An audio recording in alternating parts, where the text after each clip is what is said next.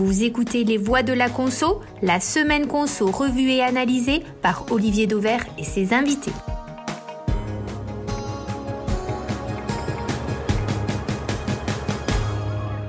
Bonjour à tous. Aujourd'hui, nos trois voix de la conso sont Bernard Bueno, consultant, expert en marketing et en pub, qui a été 11 ans vice-président de l'agence BETC avant de rejoindre Carrefour au titre de conseiller du président du groupe pour le marketing et la marque. Franck Rosenthal, lui aussi consultant, expert en marketing du commerce. Et enfin, Jean-Marc Ménien, directeur général d'Altavia Shoppermind et autrement connu sous son nom de blogueur, le furet du retail. Aujourd'hui, les deux sujets principaux au menu de nos débats. Carrefour, évidemment, qui, après avoir longtemps été un prédateur presque naturel, est officiellement devenu une proie avec l'offre de rachat avortée, mais offre quand même de couche-tard. Et puis Leclerc qui vient de lancer sa marketplace, et nous nous poserons la question de savoir si c'est vraiment une si bonne idée que cela. Les voix de la conso, c'est déjà le numéro 8, et c'est tout de suite. Premier sujet que je propose donc à nos voix de la conso, Carrefour, qui est officiellement devenu une proie il y a une dizaine de jours. En tous les cas, en acceptant de regarder l'offre du Canadien Couchetard, Alexandre Bompard et ses actionnaires ont envoyé comme message que Carrefour était bien à vendre. Alors première question, je ne vais pas vous demander euh, qui a été surpris de l'offre de Couchetard parce que je pense que nous l'avons tous été, mais plutôt qui a été surpris que Carrefour soit désormais une cible? Je me tourne forcément vers Bernard, Bernard Bueno qui a travaillé chez, Carrefour à l'étage de la présidence euh, du temps de Georges Plassa. À ce moment-là, Carrefour était un prédateur. Aujourd'hui, c'est une proie. Bernard, est-ce que ça vous a surpris? Euh, eh bien non, euh, pas surpris du tout, parce que bon, je rappelle d'abord que c'est une bonne affaire. 12 000 magasins pour 12 milliards. Euh, rappelez-vous, il y a quelques années, Amazon a acheté 450 Whole Foods pour 13 milliards. Donc, euh, absolument pas surpris que ce soit plus qu'une proie, une cible, puisque je pense que les, que les actionnaires sont vendeurs. Et ensuite, oui, surpris comme tout le monde, bah, que ce soit Couchetard, euh, parce que c'est quand même un format de proximité, quand même un vendeur de carburant, et quand même parce que le modèle Carrefour est compliqué, en particulier du fait de ses hyper. Et de la franchise aussi, parce qu'on ne gère pas des stations-service, probablement comme on gère des, des franchises. Franck Rosenthal, vous aussi, surpris que Carrefour soit devenu une proie ou pas surpris? Disons que c'était presque l'ordre naturel des choses pour deux raisons. D'abord, il, y a une raison, on va dire, boursière internationale. C'est-à-dire que les entreprises européennes et françaises sont plus vulnérables. Je veux juste citer les chiffres de 2020, comme ça on comprendra bien. Euh, L'Eurostox, euh, donc euh, au niveau européen, moins 6,34. Donc ça, c'est l'indice des bourses, hein, l'Eurostox, pour ceux qui ne lisent pas Investir tous les jours. Le CAC 40 à Paris, moins 8,11. Et si on regarde à l'international, aux États-Unis, le Dow Jones, il a progressé de 6,02. Euh, le Nasdaq, il a progressé de 41,75. Et si on regarde en Asie, le Nikkei, donc c'est au Japon, a progressé de 18,27%. Et le Shanghai Composite, comme ça je serai complet, de 12,57%. Donc les entreprises européennes et françaises sont un peu plus vulnérables. Ça, c'est Jean-Pierre Gaillard qui nous disait ça. Mais sur le fond, ça veut donc dire que Carrefour, finalement, était devenu une proie par sa valeur. Oui, et puis euh, après, si on regarde sur le long terme, et c'est ça qui est important, c'est-à-dire que si vous, euh, si vous reprenez euh, je le fais en direct pour regarder les, les, cours de Carrefour. Si vous, si vous aviez investi 100, euh, 100 euros par exemple dans Carrefour il y a 10 ans, vous auriez perdu 53,6%. C'est-à-dire que vous auriez aujourd'hui 46,4 si je me trompe pas, il vous resterait ça. Euh, si vous l'avez fait il y a 5 ans, euh, vous auriez perdu aussi 37,37%. Si vous l'aviez fait il y a 3 ans, vous auriez perdu moins 14%. Donc voilà, il y a un moment donné, cette sous-valorisation de Carrefour, elle existe sur la longueur, en fait, sur la durée et elle crée la situation que Carrefour devienne une proie. Jean-Marc Ménien, même question, vous aussi? Euh, Oui, ben, on voyait bien sur euh, beaucoup de plans que Carrefour euh, redressait la barre, on va dire. Bon, le, les derniers servis pour l'instant, c'était les actionnaires parce qu'on comprenait pas bien pourquoi ça décollait pas, parce que malgré tout, les chiffres, euh, la dynamique, il y a une vraie dynamique. Donc, euh, je dirais que la bonne nouvelle, c'est qu'effectivement, euh, comme vous le disiez, Olivier, c'est désirable.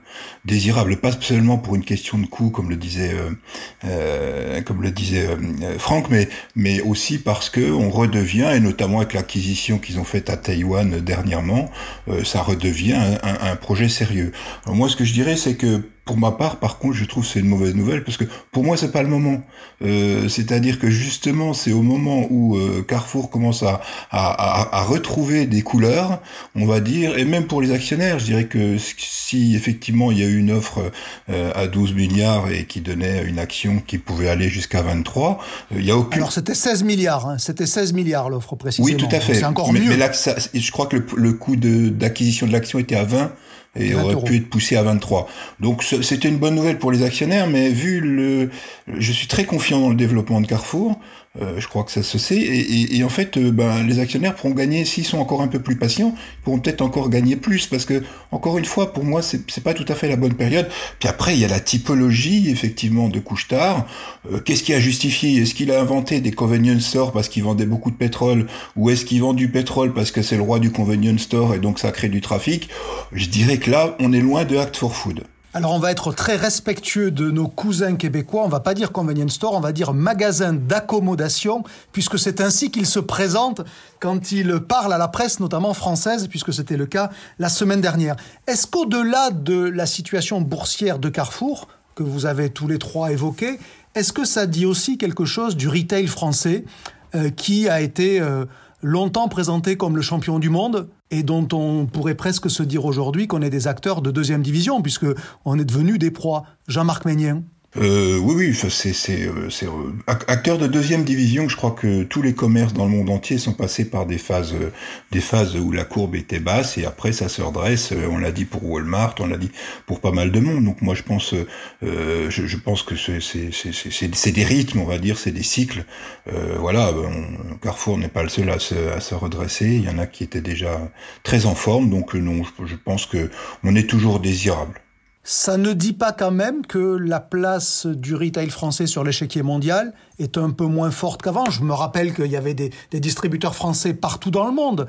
Aujourd'hui, si on regarde juste la Chine continentale, on n'y est plus, par exemple. Euh, il y a plutôt eu des désengagements sur ces dernières années que des investissements. Et c'est un bien et c'est un mal. On voit même Tesco sortir de certaines places. Euh, Walmart s'est retiré aussi. Donc je, je dirais que c'est des mouvements naturels. La Chine, personne s'y sent à l'aise. En plus, ils, ils privilégient le marché intérieur maintenant. C'est beaucoup plus compliqué. Pour les marques, c'est intéressant. Pour une enseigne, je crois que c'est... Faut, faut, venir par là. La grande question, c'est Taïwan. Voilà. Pourquoi, euh, effectivement... Euh, Carrefour investit dans Taïwan, c'est peut-être pour mieux revenir dans cette, dans cette zone euh, hyper stratégique.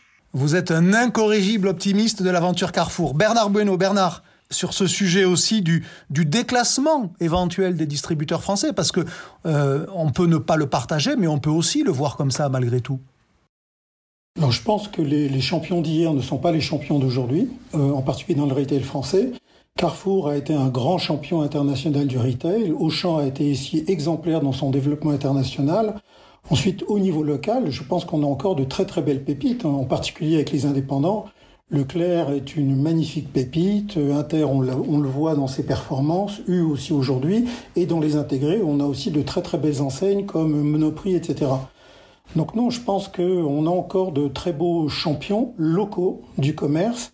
Ensuite, est-ce que ce serait intéressant pour des retailers étrangers de les, de les acheter? Je pense que c'est compliqué. Je pense qu'il y a beaucoup de retailers anglo-saxons, voire allemands, qui hésitent à venir en France parce que euh, la compétition est terrible, parce que les rentabilités sont faibles, et donc euh, il y a... Et parce que la part des indépendants est très forte, et qu'ils n'ont pas la même construction de leurs résultats, eux c'est sur le temps relativement long. Euh, sur la réaction du politique à laquelle on a assisté, Franck Rosenthal, vous allez tailler un costard, je le sens, à Bruno Le Maire. Est-ce que sa réaction, à vos yeux, était sincère ou de circonstance? Bon, alors, moi, je suis pas euh, informé euh, au niveau de Bercy, enfin, etc., mais je vais faire deux hypothèses. Ou il était averti, ou il n'était pas averti de la proposition de rachat par, euh, par Couchetard. Si n'était pas averti, c'est pas très normal quand même, parce qu'on a le premier employeur français, se dire que toutes les discussions se fait, le premier employeur privé français, se font sans que le ministre de l'économie soit pas averti, c'est quand même pas très normal. Et donc on peut comprendre qu'il y a eu une réaction d'animosité dans ce scénario, euh, en découvrant, peut-être en entendant même dans la presse et en l'apprenant, euh, comme tout le monde l'a appris le matin, euh, par surprise. Alors il a eu, un SMS d'Alexandre Bompard, c'est public. L'après-midi où l'info a été relayée ensuite par l'agence Bloomberg quand ça commençait à fuiter. Voilà. Mais c'était peut-être trop tard. Mais c'était peut-être trop bien tard. sûr, c'est tard. Donc ça change pas le, ça change pas le fond du problème. Et s'il avait été averti en amont, ça posait d'autres problèmes parce que il faut rappeler quand même que Couchetard est coté à Toronto et que Carrefour est coté à Paris. Donc à un moment donné, quand il y a deux entreprises privées qui discutent ensemble et qu'elles sont toutes les deux côtés, il faut que tout se fasse dans le plus grand silence. Donc tout ça est très compliqué. Et euh, par contre, on peut pas imaginer effectivement que Carrefour soit vendu sans même que le ministre de l'économie soit au courant, ou même au courant quelques heures avant. En fait, c'est beaucoup trop tard, quelques heures avant. Est-ce que l'argument utilisé par Bruno Le Maire, la souveraineté alimentaire, a de la valeur aux yeux de l'un de vous trois. Bernard, je vous vois euh, dire non, donc euh, voilà, j'ai à peu près compris. Jean-Marc Ménien, est-ce que, cet argument de la souveraineté il a de la valeur ou c'était pas le vrai argument? Non, moi ce qui m'inquiète, c'est euh, les accords CETA. Donc le fait que le Canada puisse exporter vers l'Europe. Bah voilà, je veux dire, je suis pas un roi, je vais pas non plus mettre des barrières partout et tout, mais ce point-là m'intrigue un petit peu quand même. Donc la souveraineté alimentaire était peut-être en jeu. C'est ça qu'il faut comprendre à demi-mot de ce que vous dites Je vais laisser parler Bernard qui parlera mieux que moi, c'est certain, mais en tout cas, moi je pouvais voir des, centrales d'achat euh, euh, globalisées, mutualisées, euh, transversales, qui auraient pu éventuellement être un peu préjudiciables au circuit court français, on va dire. Est-ce que Bruno Le Maire, d'après vous, aurait été aussi véhément s'il s'était agi de casino, par exemple? Où finalement un repreneur pour Casino aurait été vu presque comme une bonne affaire. Je force à peine le trait. Jean-Marc Ménien. Véhément, non, je pense pas. Il aurait pu avoir un avis, il aurait pu, euh, voilà. Est-ce qu'il aurait empêché, est-ce qu'il aurait empêché un rachat de Casino à vos yeux? Ah, on a tous entendu le bruit sur Amazon, personne n'y a jamais cru. Euh, il l'aurait peut-être empêché parce qu'effectivement, comme disait Bernard, il y a des pépites et que le problème de Casino, c'est que il y a des gros formats où il a vraiment du mal, mais d'un autre côté, il a des vraies pépites, des francs prix, des monoprix, des accords avec des partenariats avec Ocado, du Amazon. Donc, euh, il y a autant de, il autant de, de, prétextes, on va dire, pour lutter un petit peu pour un rachat euh, étranger. Maintenant je suis pas dans la tête des politiques, euh, donc je, je, je, je, pense qu'il l'aurait fait, peut-être un peu moins virulemment, c'est sûr. Bernard Bruno, là-dessus, sur euh, si ça avait été Casino, est-ce qu'on aurait euh, vu Bruno Le Maire se coucher quasiment sur la route de la proie et du prédateur pour les empêcher de s'embrasser? Oui, de la même manière, parce que je pense que c'est c'est une c'est de la com électorale et que dans le contexte que, nous traversons en ce moment, je pense qu'aucun politique, euh, à 18 mois d'une élection présidentielle, n'acceptera de, de, mettre en danger potentiellement euh, une entreprise française et donc l'emploi en France et éventuellement les appros, la défense de la filière agricole, etc. etc. Mais c'est stupide et on le voit par exemple avec euh, McDonald's. C'est une pure entreprise américaine et ils ont tout à fait compris qu'il fallait adapter leur modèle aux attentes des consommateurs français et aujourd'hui ils font euh, du poulet français, des tomates françaises, des salades françaises, du bun français. C'est stupide cette histoire de souveraineté alimentaire, mais c'est de la pure com. La France est protectionniste, donc les politiques le sont aussi. On est, les politiques sont forcément le reflet de l'opinion publique, j'allais dire. À vous écouter, c'est ça. Faisons un peu de fiction, Franck, Franck Rosenthal. Imaginons le même scénario, mais beaucoup plus en amont de l'élection présidentielle. D'après vous, Couchetard parvenait à ses fins ou pas? Probablement pas, parce que indépendamment de l'élection présidentielle, qui est, un des critères importants, il y a le critère de la pandémie aussi. Et d'ailleurs, ce, critère-là qui a été évoqué par, euh, euh, Bruno Le Maire, puisque euh, il a dit sur, sur France 5, c'est dans l'air, quand il a pris position publiquement euh, sur son non-autorisation en fait du rachat de Couchetard par Carrefour, du, rachat de Carrefour par Couchetard, pardon, donc je vais le dire dans le bon sens. Euh, le jour où vous allez chez Carrefour euh, et qu'il n'y a plus de pâtes, plus de riz, plus de biens essentiels, vous faites comment? Voilà. Donc ça, il n'aurait pas pu le dire avant la pandémie parce que le problème s'est jamais posé avant, en fait. Voilà. Et c'est vrai qu'il s'est posé. Donc pandémie et élection présidentielle. Alors, ce qui est intéressant, toujours pour rester sur le cas de Carrefour, c'est que la même semaine, on a eu et pour la première fois depuis très très longtemps dans ce niveau de progression-là, on a retrouvé des parts de marché de Carrefour en croissance. Finalement, pour rebondir sur ce que disait Jean-Marc Ménien, Bruno Le Maire, il a peut-être rendu service aux actionnaires, puisque Carrefour va mieux qu'hier et probablement moins bien que demain, donc la valeur de Carrefour ne peut que progresser. Jean-Marc Ménien.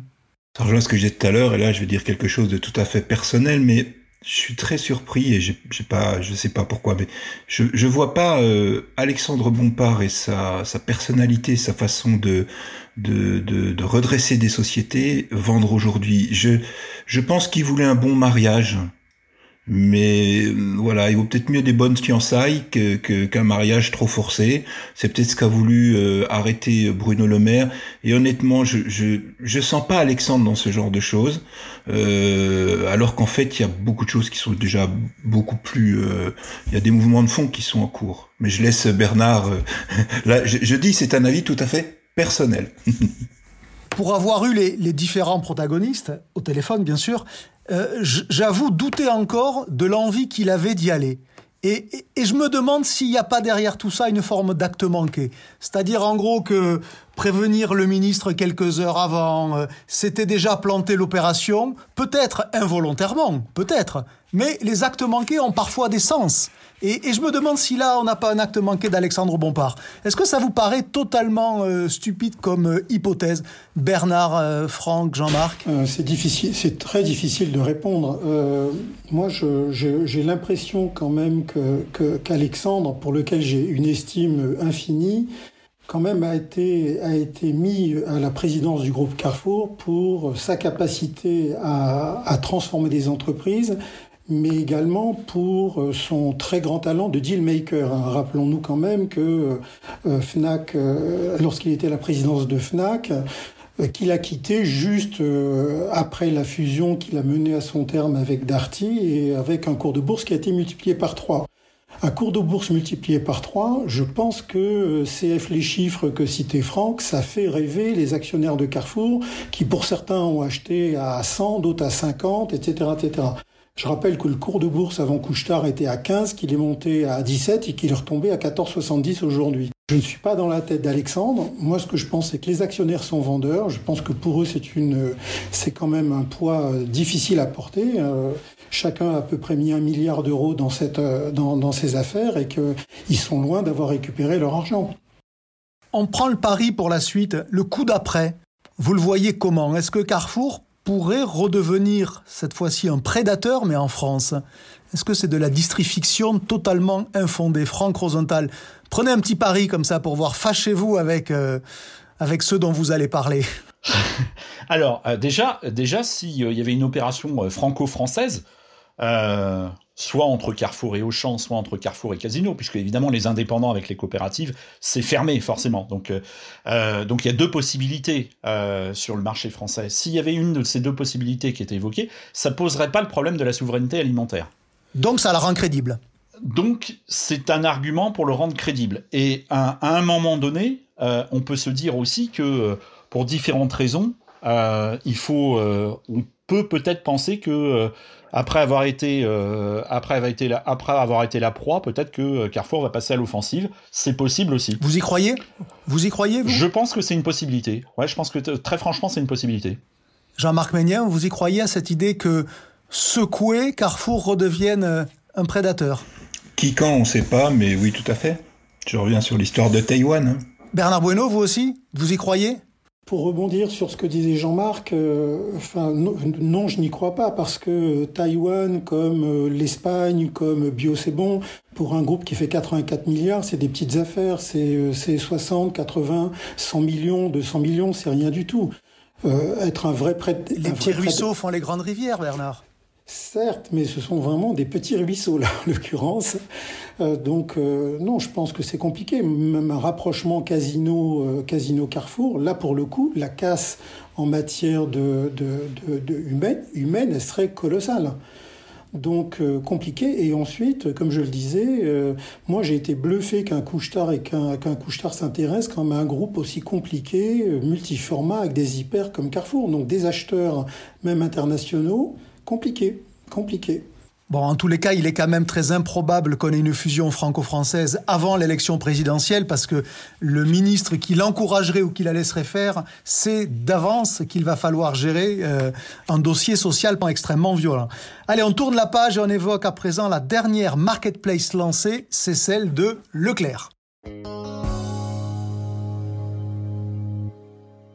Leclerc, donc, qui après d'autres lance sa marketplace pour le non alimentaire en profitant du rassemblement de presque tous ces sites marchands sous une seule URL.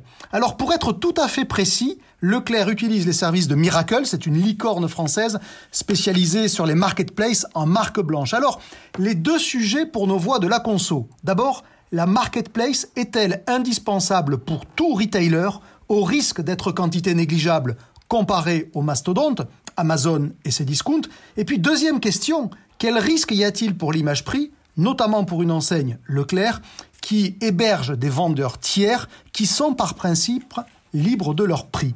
Alors, chère voix, on ne mélange pas les questions et on répond d'abord à la première. Est-ce qu'il est impossible aujourd'hui, d'après vous, de vivre sans une marketplace quand on est un grand distributeur? Qui a un avis tranché là-dessus? Franck Rosenthal, au hasard, est-ce qu'on peut vivre sans ou est-ce que finalement ils n'ont pas le choix que d'y aller? Euh, Alors, si on regarde les tendances du e-commerce, ils n'ont pas de choix que d'y aller. Parce qu'aujourd'hui, la croissance sur le e-commerce, elle se fait par les marketplaces. Et il n'y a qu'à regarder Amazon, et il n'y a qu'à regarder Alibaba, et il n'y a qu'à regarder euh, le marché du e-commerce mondial. Donc, euh, ceux qui s'intéressent au marketplace ont raison, parce que c'est un, un, vecteur de croissance. Après, ça dépend pour qui on parle, parce que quand on parle euh, d'Amazon, on parle du plus grand magasin du monde, pour reprendre l'expression de Jeff Bezos. Quand on parle d'Alibaba aussi, on est sur tous les secteurs. Et euh, autant c'est nécessaire pour des sites comme Cdiscount et comme Amazon, ils n'ont pas le choix. C'est discutable pour les grands généralistes alimentaires parce qu'ils sont très présents quand même sur le non alimentaire. Euh, et sur la distribution spécialisée, je suis assez réservé en fait, stratégiquement. Parce que la question que l'on peut se poser, c'est de savoir si il peut y avoir plusieurs Amazon, en tous les cas par la largeur d'offres. C'est-à-dire que, est-ce que finalement, c'est pas un combat perdu d'avance que de vouloir lutter avec Amazon ou Alibaba ou peut-être même ses discounts sur la largeur d'offres quand on s'appelle Leclerc, Auchan, Carrefour ou même Intermarché? Pour les curieux, je renvoie sur intermarchéshopping.fr qui est une place de marché que plus personne ne connaît. Jean-Marc Ménien. La question est difficile. Moi, je pense que non. C'est-à-dire que globalement, euh, si euh, Michel-Édouard Leclerc euh, lance une marketplace, c'est qu'il va en faire aussi quelque chose d'autre, quelque chose de plus dans le concept qu'il a, à succès qu'il a depuis maintenant. Donc euh, oui, il y aura, vous savez, Amazon souffre énormément aux États-Unis ses premiers concurrents sont des vendeurs tiers. Mais après tout, c'est la concurrence, c'est pas dramatique. ils ne peuvent pas influer dessus et notamment avec l'histoire de la taxe locale aux États-Unis, Amazon paye la taxe locale et puis il a des vendeurs tiers qui ne la, la payent pas parce que ce sont des pure players. Faut accepter quand on monte une marketplace effectivement d'être concurrencé à l'interne. Et finalement ça peut être bénéfique sur la concurrence et puis euh, voilà Très honnêtement, je ne pense pas. Si cette marketplace commande à vendre des plaquettes de beurre, du pack, du pack de 6 x 33 Coca-Cola, etc., le danger sera plus risqué que si c'est sur des rayons qui sont, on le sait, un peu moins rentables en magasin maintenant, en non alimentaire par exemple. À vous écouter, en fait, euh, vous identifiez les, deux volets d'une marketplace. D'abord, c'est le fait d'avoir des, des vendeurs tiers qui vendent euh, sous l'ombrelle Leclerc, mais c'est aussi d'avoir euh, peut-être une marketplace spécialisée, et donc c'est-à-dire thématique. Franck évoquait le jardinage par exemple. Une marketplace n'induit pas nécessairement le généraliste, le plus généraliste du monde. Mais pourtant, c'est souvent comme ça que c'est construit. Oui, oui. D'ailleurs, je vais citer un cas euh, qui est très performant, c'est Mano Mano euh, sur, euh, sur le e-commerce bricolage.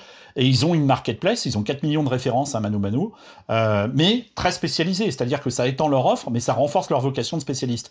Donc effectivement, on peut mettre cette réserve sur la marketplace pour étendre l'offre, mais toujours dans son domaine et toujours dans le, dans, dans, le positionnement de la marque, en fait. Voilà. Il ne faut pas sortir du positionnement de la marque.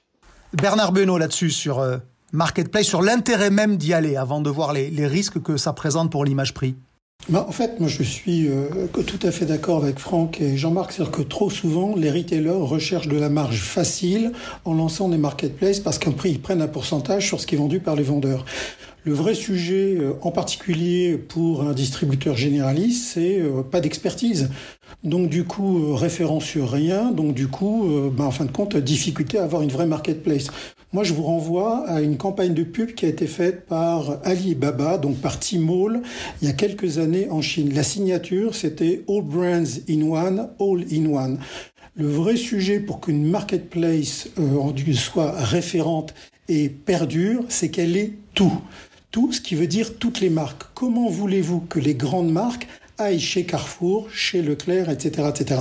Ils n'iront jamais. À vous écouter, Bernard, c'est peine perdue, là, hein, la manière dont vous le présentez. C'est peine perdue. Parce qu'il ne peut y avoir par principe qu'un qui est plus gros que tous les autres, et chaque jour d'ailleurs le renforce. C'est ce qu'on appelle la fameuse dynamique cumulative. Exactement. Et dans une, dans une, dans un commerce qui devient de plus en plus omnicanal, impossible globalement, disons pour Carrefour ou pour Leclerc, de vendre online des produits qu'ils n'auraient pas en magasin. Et les grandes marques en food et en non-food, en particulier en non-food, n'iront pas chez les retailers classiques du monde physique. Je rajoute euh, un risque sur le niveau de service dans ces marketplaces deuxième zone, c'est que pour beaucoup des marchands qui sont présents, c'est ce qu'on appelle des marchands sans stock, qui vont acheter sur Amazon les commandes qu'on a passées sur la marketplace Leclerc, et donc je suis livré plus tard, et en général, même parfois, ça me coûte plus cher. Bernard voulait dire un mot là-dessus, c'est l'antithèse presque du commerce.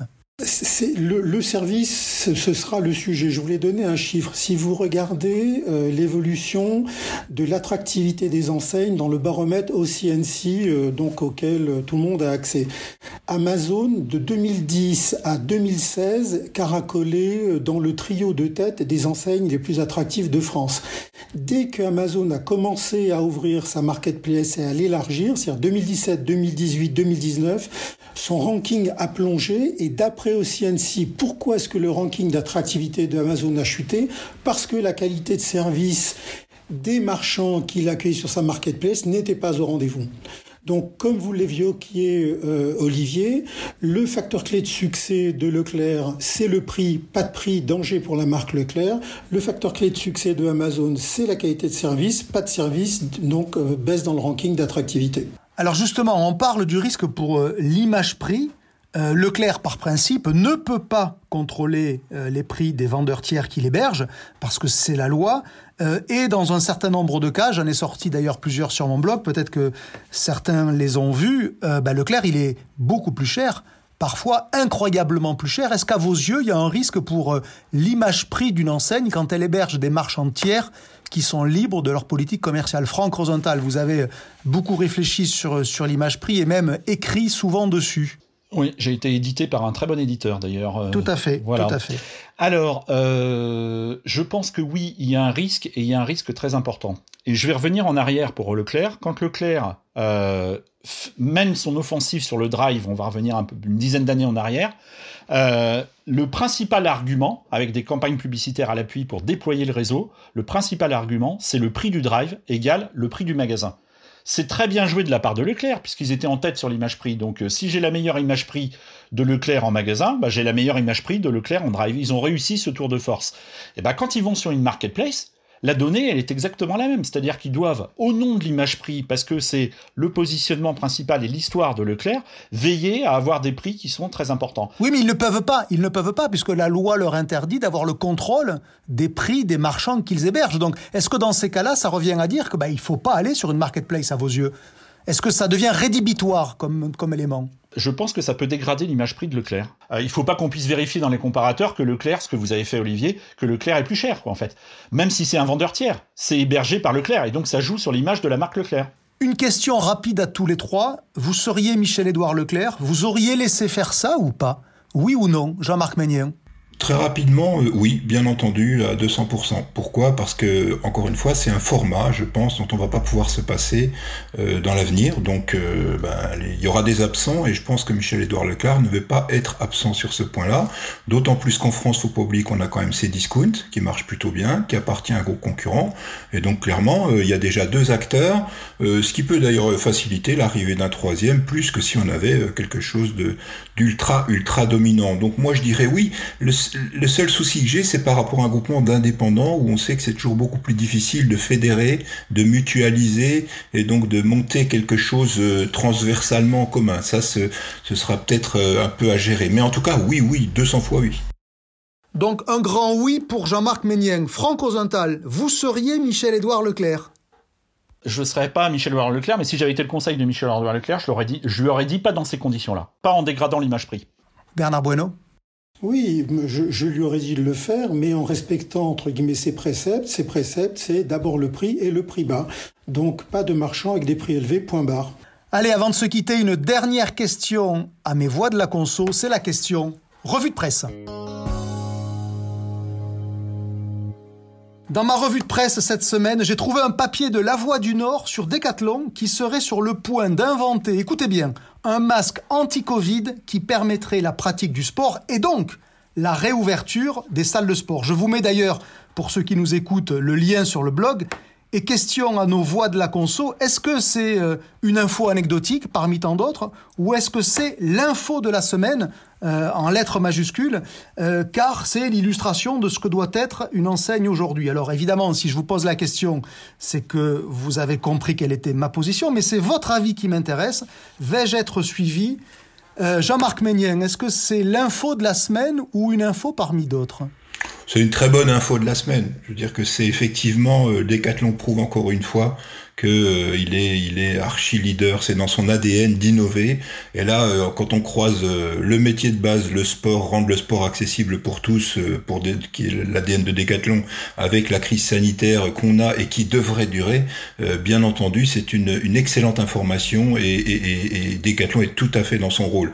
Moi, ce qui me fait rire, c'est que effectivement, au tout début de la, de la pandémie, Decathlon était déjà un acteur important puisqu'on voyait énormément de gens, notamment en Asie, avec le fameux masque monotubal euh, euh, qui, qui, était censé les protéger euh, ou à l'époque on était dans une période où on manquait de masques. Voilà. Donc moi je trouve ça, je trouve ça bien. Ils rebondissent, ils sont dans leur rôle, ils sont dans leur ADN et bravo. Et on a vite envie que ça sorte parce qu'on a tous envie d'aller faire du sport. Donc info intéressant.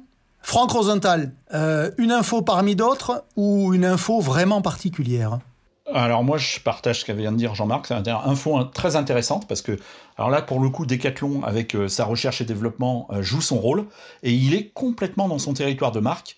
Euh, et vous imaginez s'ils vont au bout et s'il y a des sportifs qui arrivent à refaire du sport et à repratiquer le sport grâce à Decathlon, vous imaginez le lien qu'ils peuvent créer. Donc, donc formidable opportunité pour Decathlon et formidable initiative.